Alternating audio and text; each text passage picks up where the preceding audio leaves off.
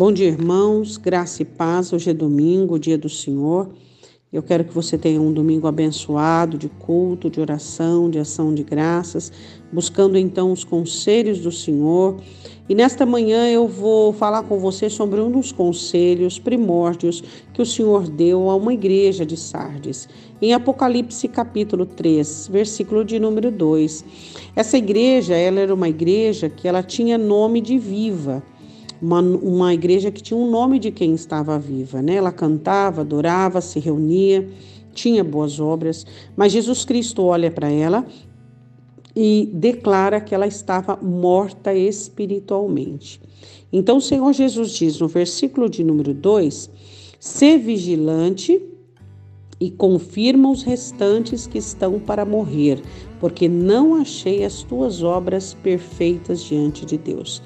Aquelas pessoas que ainda não estavam contaminadas pelas outras que estavam mortas, elas estavam indo para o mesmo destino e para o mesmo lugar.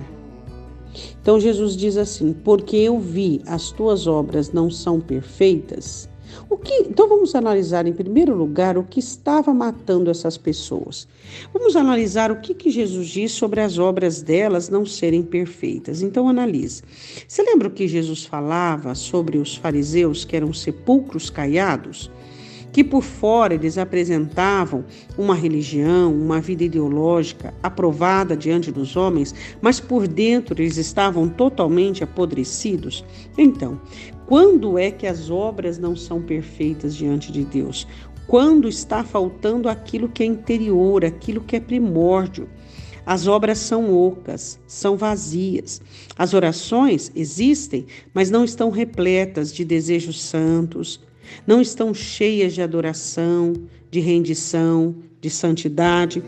As caridades, as boas obras, os favores existem, mas não é de coração, não é verdadeiro, não existe essa voluntariedade natural, não é mesmo? Os cultos existem, mas não se faz com o coração. Então, é muito interessante nós analisarmos neste texto que a devoção deles não existia, não era adequada, não tinha o teor que Deus é, esperava ou que procurava encontrar as afeições deles interiores não correspondiam às expressões interiores e é, exteriores. Eles aparentavam boas coisas, mas não tinham. vou repetir de novo. As afeições interiores deles, a verdade, elas não correspondiam às expressões exteriores. Então faltava o que? Faltava o espírito. Né? Então eles não podiam subsistir por muito tempo. Então Jesus diz assim: confirma o restante que estão para morrer. Por quê? Porque não achei as tuas obras perfeitas diante de Deus. Quando é que uma igreja está encaminhada à morte? Quando ela é vazia, quando ela é oca. Quando é que um povo está morto aos olhos de Deus espiritualmente? E a morte, ela começa a ser degenerativa, ela passa de um para o outro. Por isso que Jesus diz, Jesus diz: "Salva os que ainda não morreram, mas que estão para morrer", ou seja, que estão no mesmo caminho, na mesma direção. Diz ao anjo da igreja: Vigia e vá depressa salvar aqueles que ainda não morreram, aqueles que ainda perseveram em doar o coração, em ter um coração contrito, em ter orações verdadeiras de quebrantamento, em ter um arrependimento genuíno. Oremos.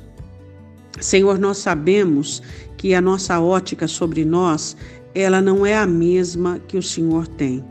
Então nós te pedimos que a nossa ótica não seja o primado, que a nossa ótica não seja a imperativa e operativa sobre nós, mas que a ótica do Senhor seja ela a determinante, seja ela que diz aquilo que o Senhor vê assim como o Senhor fez com Pedro, Senhor Jesus, assim como o Senhor fez com todos aqueles que tinham comunhão com o Senhor.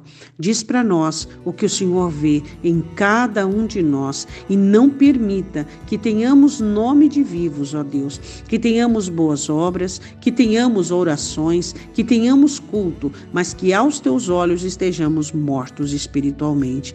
Pai, eu te peço em nome do Senhor Jesus que possamos amar a Sua palavra palavra como ela é.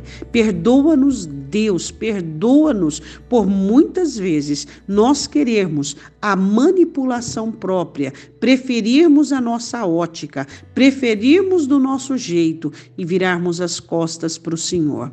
Ó Deus, que não possamos de forma alguma permitir que a nossa alma se embrenhe, Senhor, com os que estão mortos, mas que nós possamos, Deus, ter horror àqueles que morrem espiritualmente e não permitir que a nossa alma se defraude nesse desencaminhar de morte e condenação.